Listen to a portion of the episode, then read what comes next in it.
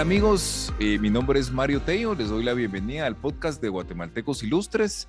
Hoy estamos muy contentos por estar con Juan Álvarez. Él es el guatemalteco ilustre orator de 2019. Juan es PhD en biología y actualmente es profesor en la Universidad de Pensilvania. Así que, Juan, ¿cómo estás? Bienvenido. Bien, muchas gracias eh, por tenerme el día de hoy, Mario gusto saludarlos. Bueno, Juan, cuéntanos, ¿qué está haciendo eh, Juan actualmente? Sé que te acabas de, cambiar eh, de estado, antes estabas en Boston eh, y ahora estás en Pensilvania. Cuéntanos, ¿qué está haciendo Juan actualmente? Pues fíjate que ahorita el, el reto más amplio que tenemos es iniciar nuestro propio laboratorio. Entonces, hace unos pocos meses nos mudamos en noviembre, como decías, de Boston a Philly y ahora estamos iniciando el laboratorio que investigará eh, la relación entre los ritmos circadianos y la diabetes. Ese es nuestro enfoque de investigación. Entonces, estamos en medio de eh, reclutar personal, eh, entrevistar estudiantes de doctorado, entrevistar eh, candidatos de postdoctorado, traer los animales desde el laboratorio de Harvard al laboratorio de Penn y eh, al mismo tiempo establecernos como, como un laboratorio independiente, ¿no? Entrelazarnos en la comunidad, conocer eh, los recursos de, de Penn y, y, ahí sí que establecer nuestro nombre en el campo, básicamente abrir, abrir nuestro propio campo en esta nueva dirección en la que estamos investigando. Buenísimo. Tú en los últimos años has hecho mucha investigación sobre el tema eh, de diabetes. ¿Nos podrías comentar o contar algo eh, sobre la investigación que tú has estado haciendo? Claro que sí. Eh, la inspiración viene que la diabetes es una enfermedad que afecta a millones de personas en todo el mundo. De hecho, tú, Mario, tienes algún pariente o algún amigo que tiene un pariente que tiene diabetes tal es la incidencia de esta enfermedad. Entonces, da que es un problema de salud mundial, nosotros estamos siempre preguntando por qué.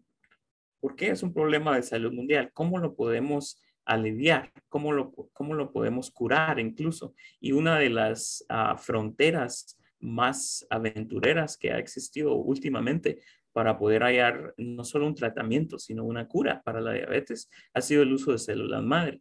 Entonces, en mi entrenamiento, yo en, mi investigación, siempre he estado interesado en eh, cómo las decisiones celulares acontecen, ¿no?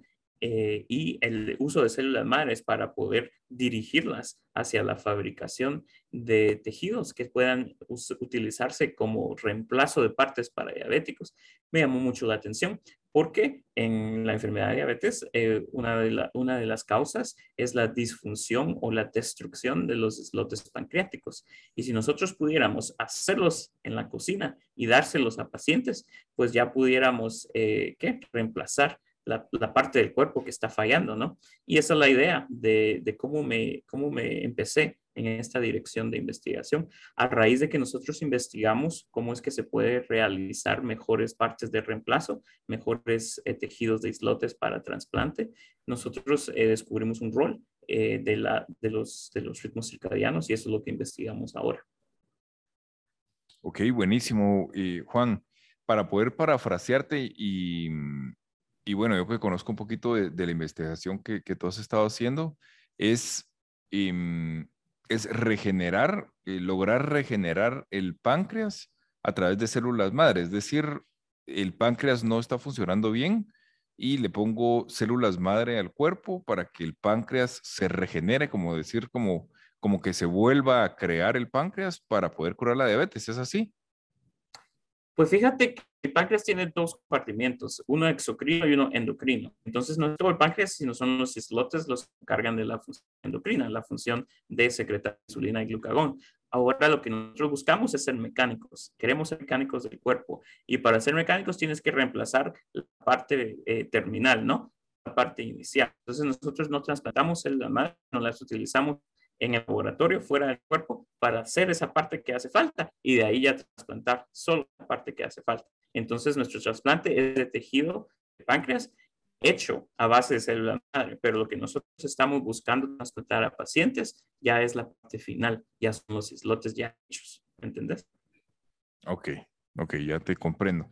Es los islotes ya termina, ya hechos, digamos, o sea, es, hacer, lograr hacer ese trasplante para que el páncreas pueda funcionar adecuadamente y pueda, em, digamos, poder segregar la insulina correctamente, ¿es así? Exacto. Si tú te pones a pensar, cuando alguien recibe un trasplante de riñón o un trasplante de corazón, eh, esos son órganos que hacen falta, ¿no? Y que se necesitan reemplazar. Lo mismo es con los islotes. Eh, lo único es que es difícil de conseguir eh, esos islotes de buena calidad, ¿no? Es islotes de un donador. Entonces, existen trasplantes de islotes que se, que se realizan en hospitales, pero existe una gran escasez y hay que buscar compatibilidad de donadores. Mientras que si nosotros pudiéramos fabricar en el laboratorio no solo islotes, sino también un corazón o también un riñón, eh, pudiéramos tener una fuente ilimitada, ya no hay que buscar donadores, ¿no? Ya no hay que eh, buscar compatibilidad, sino simplemente los fabricamos en el laboratorio y ya no tenemos que esperar a que, a que alguien haya fallecido para que, o, a, que, a, que un, a que un pariente te done una parte de su órgano, ¿no? Sino simplemente lo podemos realizar en el laboratorio. Entonces, esa es la meta. Ok. Bueno, perfecto. Y, mm, bueno, Juan, y, ahora, pues la, parte que, a mí más me gusta eh, del tema del podcast es podernos echar ese clavado eh, y conocer toda la historia eh, de Juan. Y, mm, lo, bueno, lo que a mí me gusta es que, todos pueden conocer y, darse cuenta que muchos jóvenes, y esperamos que muchos puedan escuchar este podcast, pues pueden iniciar y, iniciar como tú, ¿no? Eh, em, que son chicos de muchos del interior del país, digamos, y que a veces ahí, pues creo que pueden sentir que tienen menos oportunidades, pero al final de cuentas las pueden ir buscando, ¿no? Porque tú eres oriundo de Suchitepeque, si no estoy mal, ¿correcto? Sí, de Mazate. Mazate de Mazate. Ajá. Bueno, entonces, ¿por qué no, no, nos, no nos cuentas la historia de, de, Juan? ¿Cómo empieza Juan y cómo llega? Bueno, tú pasaste por, por, por el top de las universidades de, del mundo, estuviste en Princeton, estuviste en MIT, hiciste tu postdoctorado en Harvard y ahora pues ya eres profesor en Pensilvania. pero creo que, lo, importante es la historia detrás o, el camino que, que, pudiste eh, caminar, valga la redundancia, ¿verdad? Para, para poder llegar hasta, hasta donde estás hoy, haciendo la investigación que, que creo que es, es, lo más importante, ¿no? Sí, claro que sí, pues como todos los eh, inicios, eh, como todos los principios, inicia bastante sencillamente, ¿no? Eh, yo era un estudiante interesado mucho en ciencia. Desde chiquito me gustó leer los libros de Julio Verne. ¿Te gustó leer los libros de Julio Verne a ti, no? Sí, sí, yo me acuerdo del de, el de 20.000 leguas de viaje submarino, muy, muy bonito. Exacto. Entonces, para mí fue igual, solo que yo me leí unos 20 de Julio Verne, tal vez, ¿no? Todo lo que podía encontrar yo me lo leía, porque en las vacaciones de, del colegio estaba súper aburrido, ¿no? Entonces, eh, los que no tenían que ver con ciencia también, todos esos, hasta que me empezó a interesar cada vez más, ¿no?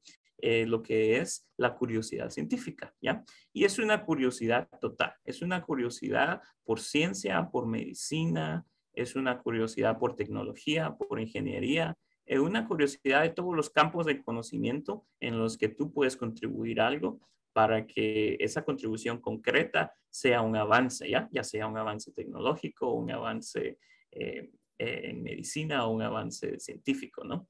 Entonces, eh, yo estaba bajo esa mentalidad, ¿no? Cuando inicié en primero básico la participación en las Olimpiadas de la Ciencia. Entonces, esa fue la primera vez que yo me di cuenta que biología me gustaba mucho más que las otras ciencias. Al principio la que me gustaba más era mate, ¿no? Tal vez la más difícil. Entonces el reto dije yo, yo sí puedo y me ocupé mucho de matemáticas. Pero en la primera participación de las Olimpiadas de la Ciencia me di cuenta que más lejos en ciencias naturales, que es, el principio de biología, ¿no? Y de hecho, eh, lo que me gustó mucho eh, fue estudiar solo, porque ya lo que nos preparaba el, eh, nuestro maestro, ¿no? Estaba bien para las departamentales, pero luego ya para las regionales, luego ya para las nacionales decían, bueno, ya te enseñé todo lo que te puedo enseñar. Ahora, pues, buena suerte, prepárate eh, tú solito, porque ya no es, ya no es un grupo, ¿no? Ya, ya, solo es, ya solo es uno o dos los que pasan para la regional y ya solo es uno o dos los que llegan a la nacional, ¿verdad? Entonces, yo dije, bueno, si después de las tardes, ¿no? Al regresar del colegio, yo tengo un, par de horas antes de la cena, porque también iba yo a clases de natación y a clases de karate y de pintura. Dije yo, bueno, pues un par de horas que tenga ahí en la tarde, me voy a poner a leer un libro ahí que estaba en mi casa o que estaba en casa de mis tíos, creo yo, que era de biología. Y se llamaba La Biología de Billy, que fue un profesor ahí en Harvard. Entonces dije yo, bueno, pues pongamos a vernos los temas que van a cubrir en la Olimpiada Nacional, la célula, eh, bioquímica un poco, ¿no? El metabolismo y a ver qué dice el libro y me fascinó, ¿no? Estar ahí solito yo leyendo de las páginas, viendo los dibujos, viendo las fotografías. Entonces ahí me empecé a dar cuenta que parte de lo que me gustaba respondía a una curiosidad dentro de mí que siempre tuvo que ver mucho con las miniaturas. A mí me gustaba mucho, ¿has visto los modelos de células que le, que le piden a tus hijos que, que hagan en laboratorio una célula a, escala, ¿no? Un modelo en Duroforti que uno está ahí pintando. A mí me, me, pareció fascinante porque tenía tanto una curiosidad sobre cómo funciona el cuerpo como las paralelas eh, de cómo funcionan las células. Entonces dije, o si el cuerpo tiene su estómago, ¿cuál es el estómago de las células? Tal vez eso puede ser como, como la mitocondria, digamos, donde, donde sucede el metabolismo, ¿no? Si, si el, el cuerpo tiene un cerebro donde se controlan muchas funciones de comportamiento, ¿cuál es el cerebro de la célula? Y ese es como el núcleo, ¿no? Entonces hay ciertas paralelas entre, entre medicina y biología celular que me fascinaron desde, desde pequeño. Entonces, eh, seguí participando en las Olimpiadas, en básico y en diversificado. Y eh, bueno, clasifiqué tanto en biología como en matemáticas. Entonces fue, fue una decisión bastante difícil eh, cuál de los dos caminos iba yo a seguir, porque nosotros entrenamos en la Universidad del Valle para ir a competencias internacionales de matemáticas. Entonces, eso significaba que los sábados me tenía yo que levantar tipo a las 4 de la mañana, salir en un bus ya cerca de las 5 para llegar a tiempo a, las clases en la, en la del Valle que empezaban a las 8. Y, las clases en la del Valle eran de las 8, había un tiempo de almuerzo y luego después del almuerzo pues había un poco más en la tarde y luego me tenía que regresar ya, ya para agarrar la camioneta en la, en la 18 calle de regreso para, para Mazate, ¿no? Eh, cerca de las 5 ya llegaba la hora de cenar. Entonces casi todo mi, casi todo mi sábado eh, se iba a participar en, en, estas, en este entrenamiento. Pero las personas que yo conocí, la, el tipo de ambición que yo conocí, fueron amigos de toda la vida. Ahí fue donde conocí a Ricardo. Bueno, a Ricardo Moll lo conocí en, en, el primero básico en la Olimpiada de, Ciencias y de Mate, pero ahí fue donde conocí a Pedro Morales y a otro grupo de jóvenes que terminaron yendo a, afuera también y algunos que ya regresaron a Guatemala, algunos que todavía están acá, que, que tenían una visión bastante distinta de mis compañeros de colegio, ¿no? Querían llegar muy lejos, tenían mucha curiosidad de qué tan lejos podían llegar. Y eso me animó, el, el tener ese, eh, esos compañeros me animó a empezar a buscar oportunidades, ¿no? La primera de las oportunidades que, que, que vino para estudiar afuera fue para estudiar el, ¿qué? El, el bachillerato afuera, el bachillerato internacional. Y eso nos llevó entonces a aplicar, aplicamos todos juntos, aplicó, los que estábamos en las clases de mate. Uno nos fuimos el primer año que aplicamos y otros se fueron el segundo año que aplicaron. Y eh, aplicamos a estudiar el bachillerato internacional en los colegios del Mundo Unido. El Colegio del Mundo Unido es una organización que existe desde los 80, creo yo, y eh, que tienen que ver con una red de, de colegios, ¿no? Que hay en el mundo y que forma parte, fueron, fueron iniciados por Kurt Hahn, que, que, que tiene tres tipos de redes de colegios. La del Colegio del Mundo Unido es una de las más recientes y una de las más pequeñas, pero este educador eh, de origen alemán eh, empezó eh, la idea de que traer a jóvenes de distintas partes del mundo y que vivan todos juntos, que estudien en el mismo lenguaje, en la misma escuela, es una manera de promover el intercambio cultural y la, el, el, entendimiento intercultural y la paz mundial eh, que no tiene paralelo, ¿no? Que es, que es un experimento en sí que, que, que, tiene muchas ventajas sobre otras maneras de promover el entendimiento intercultural. y entonces, eh, eso fue la, la, primera vez que yo salí del país para, para, estudios, ¿no? Habíamos salido ya para competencias internacionales, fuimos una vez con, con, eh, con Ricardo, fuimos a, a, México y otra vez con Ricardo y Pedro, fuimos a Costa Rica para las Olimpiadas. Y eh, Ricardo y Pedro, que eso sí siguieron en mate, yo no, fueron a la, a la Olimpiada Mundiales de Matemática en Escocia y en, creo que la otra a la que fueron fue en Hong Kong. Y al final, aquel fue a Hong Kong y yo me fui a Italia, al Colegio del Mundo Unido. Eh, pero primero yo terminé mi bachillerato en Guatemala, entonces yo me gradué de bachillerato dos veces. En 2003 en Guatemala eh, terminé el bachillerato en computación, era el más tecnológico que teníamos en ese tiempo, en Masate, y eh, cursé dos años del bachillerato internacional en Italia en el cual no, no, buscas una concentración en una carrera en específico, sino una selección de unos cursos, ¿no? Pero yo tomé cursos de matemática, física, química y biología. En el, entonces ya me iba enfocando más a la ciencia. Pero sí, no fue, no fue hasta aplicar al, a qué, al, a la licenciatura que yo me dediqué más a, a biología. Y fue una gran decisión porque tuve que elegir, justo como me estabas contando tú anteriormente, entre medicina y eh, investigación científica de biología. Entonces ahí fue donde pasó esa decisión. No sé qué quieres más que, que te platique. Bueno, ahí, em, bueno, estás en el, en el Colegio del Mundo Unido, digamos, interesante porque, porque no tomaste ese no como, como decir, bueno, voy a sacar dos veces el bachillerato, ¿verdad? Porque muchos dicen, no, yo, ya me gradué de bachillerato yo no, no, no, lo voy a hacer otra vez.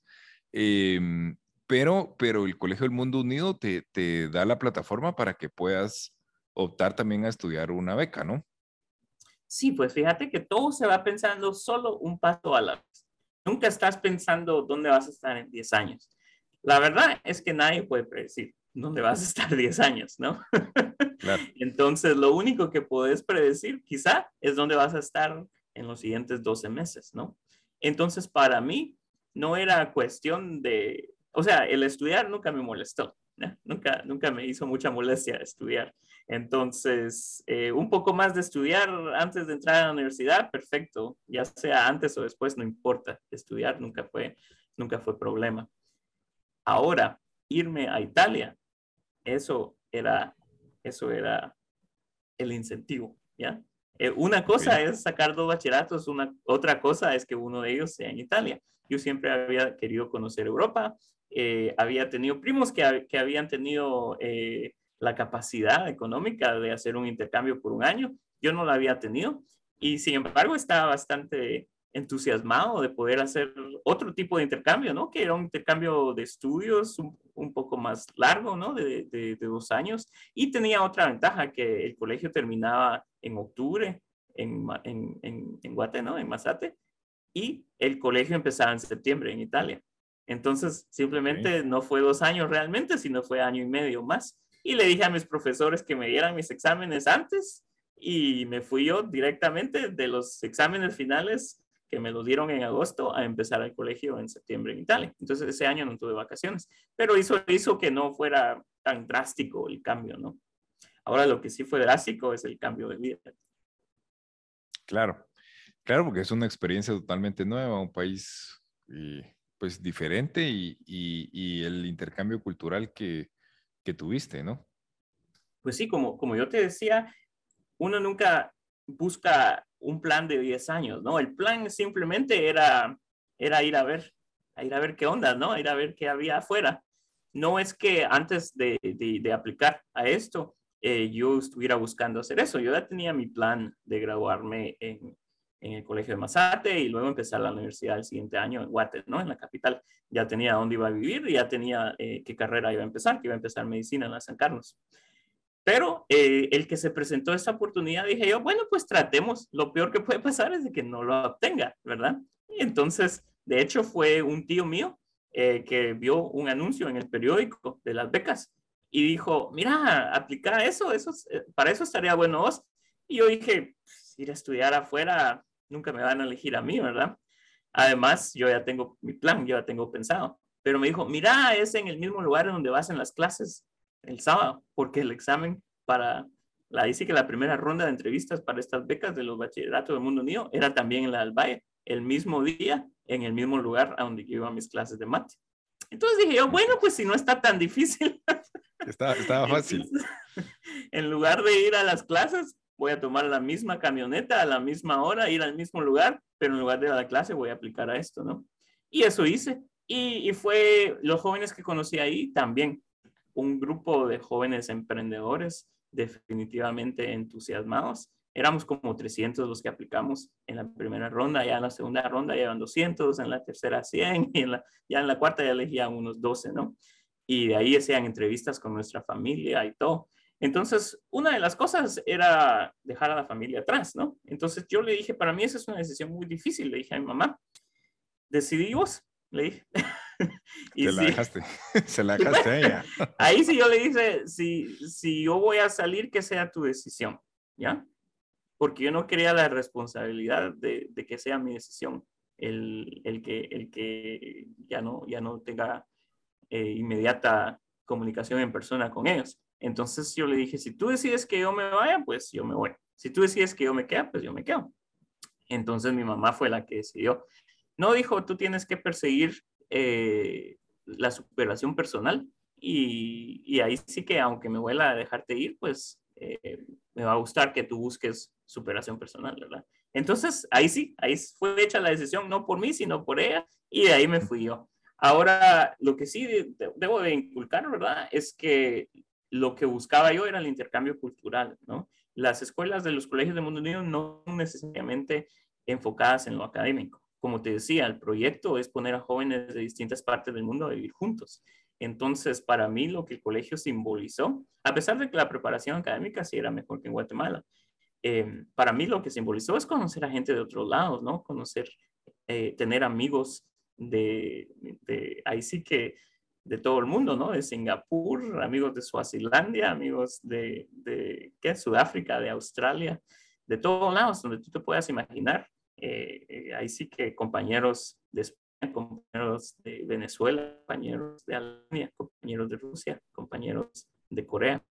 Entonces, eso fue para mí lo más importante. Y luego que tiene un enfoque también en el servicio voluntario y en deportes. Entonces, el tener acceso a, este tipo de oportunidades que no tenía yo tanto acceso en, en, en los departamentos, ¿no? En, para mí fue una gran, una gran oportunidad.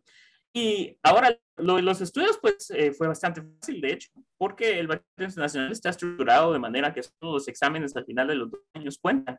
Entonces, prácticamente puedes hacer tu relax por un año o año y medio y estudiar bastante para los exámenes y ahí ya te fuiste, ¿no? Las oportunidades y la conexión con universidades eh, no son parte de, la, de los incentivos de ir a estos colegios.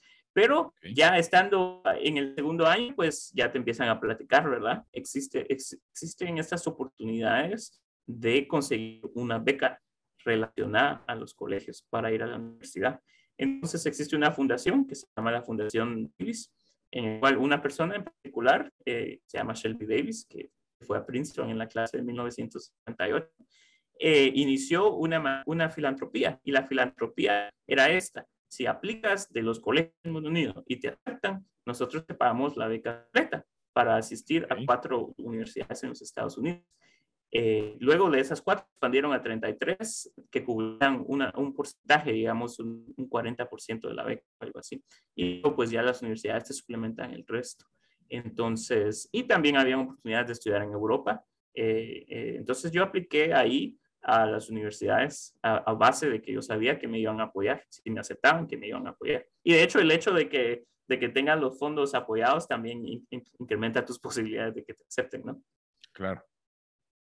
Ok, entonces estudiaste en, Princeton y yo me recuerdo que estudiaste em, biología, pero combinada con mate, digamos, que creo que eso, em, bueno, es algo que pues uno no escucha eh, normalmente, digamos, o, por lo menos para nosotros los chapines es algo como, em, como no tan común, digamos, nosotros estamos acostumbrados como a las carreras como un poco más cerradas, ¿verdad? Eh, y no, no abiertas o con esa elección de poder elegir los cursos que te van gustando en, en, la universidad, digamos. Y si tú decías, me encantaba en la biología y me encantaban las matemáticas, eh, porque voy a buscar cruzarlo y poderlo, y poderlo hacer así, ¿no? Sí, fíjate que yo siempre fui muy rebelde, tenía un espíritu de rebeldía indominable, ¿no? Entonces, si a mí, me, a mí lo, lo más fácil que me podías decir para que yo me aventure en una dirección es no. Porque si, alguien, si alguien me decía, no, es que acá o estudiar mate o estudiar biología, entonces yo, yo respondía reto aceptado, ¿no? Porque lo que yo quería era transgredir barreras, ¿no? eh, decir, ¿y por qué me están diciendo que no? Entonces, buscar la intersección de campos me encantó. Y el hecho, por eso empecé con, con decirte que no solo leí los, los libros de Julio Verne que eran sobre ciencia, no, también leí los otros libros de Julio Verne que eran sobre aventuras, ¿no? Y que no tenían mayor, mayor que, eh, eh, componente científico. Porque a mí siempre me gustó muchas, muchos campos. Por ejemplo, en Princeton yo tomé clases de cine. Eh, yo casi hice una, una concentración en cine. en Princeton yo también tomé clases sobre estudios de género sobre filosofía, sobre arte. Eh, también me ocupé un poco de, de, cursos de computación y cursos de matemática. Bueno, cursos de matemática oficialmente no, eh, no perseguí en Princeton porque el, el, nivel de preparación que ya tenía anteriormente me exoneraba de los cursos de matemática básicos, pero me ocupé de cursos que buscaban las ciencias integradas. De hecho, tomé un programa de dos años eh, que en lugar de tomar los cursos introductorios normales de biología, química, computación o matemática y física, eh, los tomabas todos juntos como un solo curso que duraba dos años. Y en esos cursos eh, era un curso experimental, de nuevo a lo experimental, ¿no? Y ahí conocí compañeros también de toda la vida que ahora son profesores también, en lo cual lo que importaba no era sacar buenas notas, sino retarse a uno a lo difícil, ¿no? Meterse a lo difícil. Por ejemplo, si tenés un problema de, de digamos, un problema de física, ¿no? De cómo, cómo se hace, cómo se mueven los músculos para tirar la, la pelota de básquetbol en la canasta, ¿verdad? Tú puedes escribir ecuaciones, ¿no? Que describen el movimiento la fuerza que tienes que generar, los ángulos y todo. Tú puedes eh, establecer el principio metabólico de qué tipo de energía tienen que producir las células, tus músculos, ¿no? Tu tejido muscular para, y, y, con qué velocidad, ¿no? Tal vez se van a tener que basar a través del eh, el ácido láctico en lugar de la, de la, glucosa, ¿no? Para hacer ese tipo de movimiento. Y, y, luego tú puedes modelar tus ecuaciones y tus asunciones en MATLAB, ¿no? En la computadora. Entonces, yo estudié todo eso junto. Al final de cuentas, eh, mi eh, concentración fue biología molecular y computacional. Entonces, apliqué un poco ese trasfondo de matemáticas que ya traía yo de Guatemala, que ya traía yo de las competencias internacionales a nivel de bachillerato de matemática y las apliqué un poco a lo que me interesaba a mí, que eran las, ciencias naturales, ¿no? Física y eh, biología y siempre me gustó más lo que era biología. Entonces, sí, integré un poco esos campos, pero tanto como integraba esos campos, buscaba yo integrar cine con filosofía, lenguajes y estudios de género. Entonces, me gustó mucho eh, tener algo así bastante interdisciplinario, diríase, eh, una preparación de ese tiempo, pero sí, siempre llega la hora de enfocarse y especializarse. Entonces, ya para las siguientes aventuras, tuve yo que escoger entre medicina y biología. Y eh, no escogí e inmediatamente, sino apliqué a ambas. Entonces, apliqué a, programas de MD, PhD, un programa en el que primero sacas el, el, ¿qué? el, el grado de médico y luego el doctorado en investigación. Y a, la, y a la vez programas de solo investigación, de PhD. Y yo quería regresar a Europa, apliqué en Europa, apliqué en los Estados Unidos también. Y al final de cuentas fue bastante difícil decidir, pero eh, lo que decidí de nuevo, como ya es un patrón, fue los compañeros.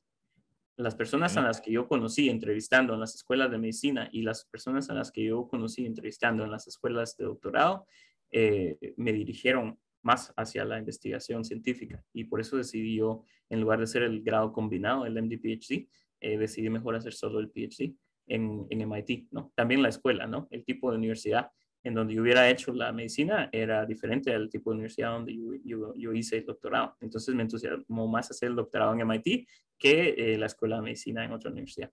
Entonces ahí me tiré, ahí sí que me tiré al agua ya directamente a lo que es biología. Por eso es que el doctorado ya solo es en biología. Ok, tu doctorado solo es en biología, entonces. Ok.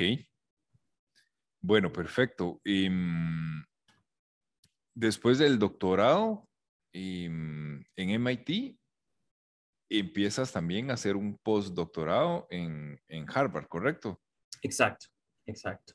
Entonces, la idea, fíjate que parte de la motivación siempre ha sido tratar de ayudar, ¿no? Tratar de ser útil. Y la manera más fácil de ser útil es hallar un trabajo que alguien todavía no ha hecho, de lo que alguien todavía no se ha ocupado. Yo aplico esa filosofía en mi casa, ¿no? Si llego a la casa y, mi esposa ya se está encargando de, cocinar, ¿qué es lo que no sea, qué es lo que todavía alguien no se ha ocupado? Digamos, los platos. Bueno, pues entonces puede ser los platos. Si alguien ya se ocupó de, los platos, pues entonces, eh, ¿qué poner la mesa? Entonces me ocupo yo. A mí me interesa ocuparme no en lo que ya está trabajando alguien, sino en lo que todavía no se ha ocupado alguien, ¿ya? Entonces, eso también explica el por qué escoger la intersección entre disciplinas, ¿no? Porque no hay todavía mucha gente que se esté ocupando de eso. Ya de medicina ya se han ocupado varios, ya eso ya está, ya, ya, ya, ya lo están, ¿qué? Aprovechando bien otros, ¿verdad? ¿Qué necesita atención? ¿Qué hace falta que la gente le ponga atención? Eso es lo que me interesaba a mí. Entonces, a la hora de graduarme yo, pregunté, en términos de, contribuir, por eso quería yo seguir medicina, porque quería contribuir a la salud humana, ¿verdad? ¿Qué es un campo en lo que yo pueda tener un gran impacto? ¿Ya? Entre más grande la enfermedad, más grande el impacto, ¿no? ¿Cuáles son las enfermedades de, mayor eh, impacto mundial? Bueno, pues están las, las enfermedades relativas a la nutrición, ya sea obesidad o diabetes, o las enfermedades cardiovasculares, ya sean las de ya, sea corazón, arteriosclerosis, etcétera. Esas son las, las enfermedades que afectan a la mayor cantidad de personas. También las enfermedades de la vejez, pero esas vienen en jerarquía. La que más afecta a personas es, la, es, enfermedades de nutrición. De ahí las cardiovasculares que están relacionadas a la nutrición y de ahí las de, las de ¿qué? envejecimiento. Entonces dije yo, bueno, pues vamos con la número uno. Y para la número uno, dije yo, ya hay bastantes personas que se han ocupado de, tratamientos, por ejemplo, eh, mejoramiento de dietas, eh, mejoramiento de ejercicios, mejoramiento de, estilo de vida, pero hay pocos que se han ocupado de encontrar curas. Ok, entonces, ¿qué tipo de, curas pueden haber ahí afuera, verdad? Trasplante de órganos es una, pero hay una escasez de órganos, entonces necesitamos gente que los fabrique. Ok, de eso no se han ocupado muchos. ¿Qué se puede hacer para fabricar órganos? Bueno, pues sucede que no hay, células, no hay células madres residentes en el tejido de páncreas. En otros tejidos sí, pero no en el páncreas. Entonces ahí tienes que utilizar las células embrionarias, las células madres embrionarias. Entonces yo me uní a un laboratorio para el postdoctorado cuya meta era derivar el tejido de islotes pancreáticos a partir de células madre embrionarias. La motivación que el eh, investigador del laboratorio, mi profesor, sus hijos tenían tipo 1 diabetes. Entonces, la misión de él era curar a sus hijos. Y eso es lo que, eso es lo que ha hecho hasta ahora. Ahí sí que si, si adelantase el cassette hasta donde estamos ahora, el primer paciente con trasplante de tejidos islotes pancreáticos hechos a base de células madre embrionarias, los recibió en agosto del año pasado y en octubre del año pasado se reportó que ya, ya estaba curado, o sea que ya era independiente de inyecciones diarias con cada comida de insulina. Y salió en el New York Times y pues ahora ya, ya llevamos un paciente, ¿verdad? Pero de uno a millones hace falta mucho. Entonces, por ahí vamos, poco a poco. ¿Cuánto tiempo? Y porque yo me recuerdo cuando, cuando te visitamos en, en, en Boston con los chicos ganadores de la Olimpiada, nos, me acuerdo que nos presentaste un chart de, digamos, de, la, de los años de investigación que, que llevaban. ¿Cuánto, ¿Cuánto tiempo llevaba esta investigación? Pues fíjate que el lograr, primero, el primer paso que empezó justamente en mi laboratorio fue derivar células embrionarias humanas. Quiere decir que a embriones rechazados por clínicas de IVF, en lugar de tirarlos a la basura, se les, se les eh, preservó eh, se les criopreservó y se derivaron células estables que, se pueden mantener indefinidamente en el laboratorio. Para hacer eso se tuvieron que utilizar fondos privados porque el gobierno, en el gobierno de George Bush en 2001, eh, puso un moratorio y, y, al final una prohibición de trabajo con células madres embrionarias. Entonces tuvieron que buscar fondos no públicos, sino fondos privados para poder hacer eso. Luego, el, eso llevó un par de años porque ya existía la tecnología para establecer líneas embrionarias de otros Ahora, el lograr diferenciar las madre embrionarias durante seis cambios distintos hasta llegar a la línea pancreática, ¿no? Y a la línea pancreática endocrina y a la línea pancreática endocrina de islotes. Tomó unos 10 años y se había hecho justo el, el, el año que yo me uní al laboratorio. Entonces yo estaba así, llegué en el momento oportuno, cuando ya por fin se podían fabricar. Pero, sin embargo, siempre, siempre se puede mejorar, siempre hay un reto, ¿no? El reto es que ya fabricados no funcionaban como funcionan los, los de tu cuerpo, ¿no? Los que tienes adentro de tu cuerpo. Entonces, el reto durante mi postdoctorado era averiguar por qué no funcionan. Y eh, la respuesta era bastante sencilla. Funcionaban de la manera en que funcionan cuando naces, después del nacimiento, pero no funcionan de la manera que funcionan ahorita que sos adulto. Entonces, los teníamos que hacer crecer pero el hacer crecer toma varios años, ¿no? Entonces teníamos que acelerar ese crecimiento y descubrir cómo de manera acelerarlo para poder tener islotes maduros. Y hasta la fecha no tenemos una respuesta completa. Sin embargo, sí sabemos que al trasplantarse maduran rápidamente, en unos, en unos meses. Entonces, al principio se pensó que por eso se necesitó meses para que el paciente fue que recibió los islotes en julio, ¿verdad? O en agosto, eh, pudiera estar curado hasta en octubre. Sin embargo, en el futuro, si logramos hacer un, tejido ya maduro, pues lo vamos a poder trasplantar y dar un beneficio al paciente terapéutico que sea en, no en meses, sino en semanas o incluso en días. De la misma manera que cuando pones un corazón de verdad de trasplante, de una vez empieza a palpitar y al siguiente día ya está funcionando, ¿verdad? Buenísimo. Bueno, Juan, pues la verdad es que muchísimas gracias. Eh, por, por compartirnos tu historia. Mm, interesantísima eh, tu trayectoria, realmente es una trayectoria que personalmente a mí me impresiona por todo lo que, lo que has logrado y toda la investigación que has logrado hacer. Mm, me quedo con, con, el que no me digan que no y siempre voy a querer romper las barreras. Creo yo que eso es, eso es lo más importante.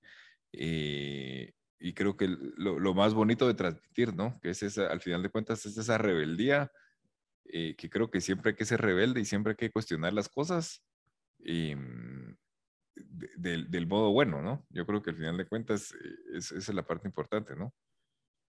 Sí, yo pienso que va de mano en mano con la curiosidad. Hay que tener una curiosidad de por qué dicen que no o por qué dicen que no se puede. Y ahí hay que tratar de, resolver esa situación, ¿no? para que no existan barreras a nuestro crecimiento personal, profesional, tecnológico y científico, ¿no? Ok. Bueno, Juan, pues, em, pues yo te agradezco mucho. Estamos llegando ya al límite de tiempo eh, del podcast. Em, te pregunto si hay algo más que quieras, que quieras agregar. Claro que me gustaría agregar a los jóvenes que escuchen, que estén ahora considerando, ¿verdad? ¿Qué voy a hacer yo en 10 años? o en 20 años, que solo se ocupen de los siguientes 12 meses, ¿no? Que se pongan a pensar en dónde quiero estar, qué quiero estudiar, no tanto a qué quiero llegar, porque el futuro es impredecible, pero que se ocupen de los siguientes 12 meses y, que se pongan a pensar, ¿qué me da curiosidad a mí? Pero en realidad pensar profundamente, ¿qué me da curiosidad? ¿De qué no se ha ocupado la gente alrededor mío? ¿Hasta dónde puedo llegar en los siguientes 12 meses para llegar a lograr un paso más allá y de ahí paso a paso tratar de alcanzar sus sueños.